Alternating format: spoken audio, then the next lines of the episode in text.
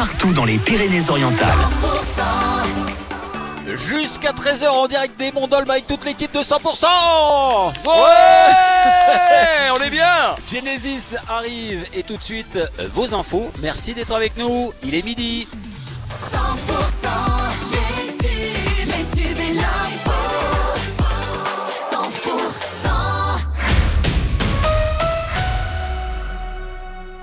L'actu dans les Pyrénées-Orientales, c'est avec Margot Alix. Bonjour Margot. Bonjour Wilfried, bonjour à tous. Rapport de la Cour des comptes sur l'état des lieux des stations de ski face au changement climatique. Eh bien, plusieurs domaines du département ont été qualifiés de vulnérables.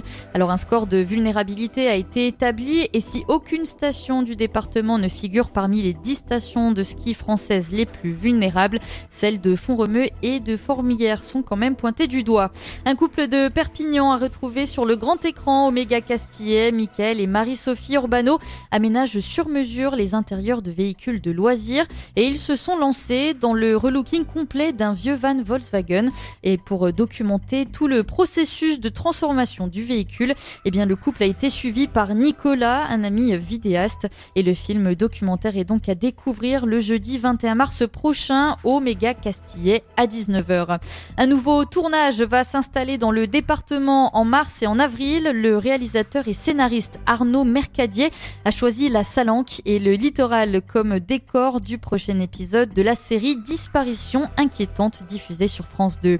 Et l'association Fils et filles de républicains espagnols et enfants de l'Exode fête son 25e anniversaire. À l'occasion, l'association, en partenariat avec la mairie d'Argelès-sur-Mer, vous propose une série de rendez-vous autour du thème résistance d'hier et d'aujourd'hui. Et ça commence dès ce soir à 19h au cinéma Jaurès d'Argelès-sur-Mer avec la projection du film Uraka, chasseur de rouge.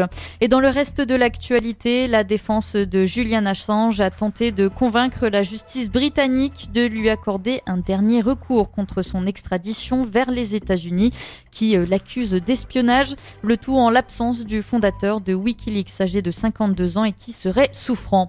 C'est la fin de ce flash, tout de suite la.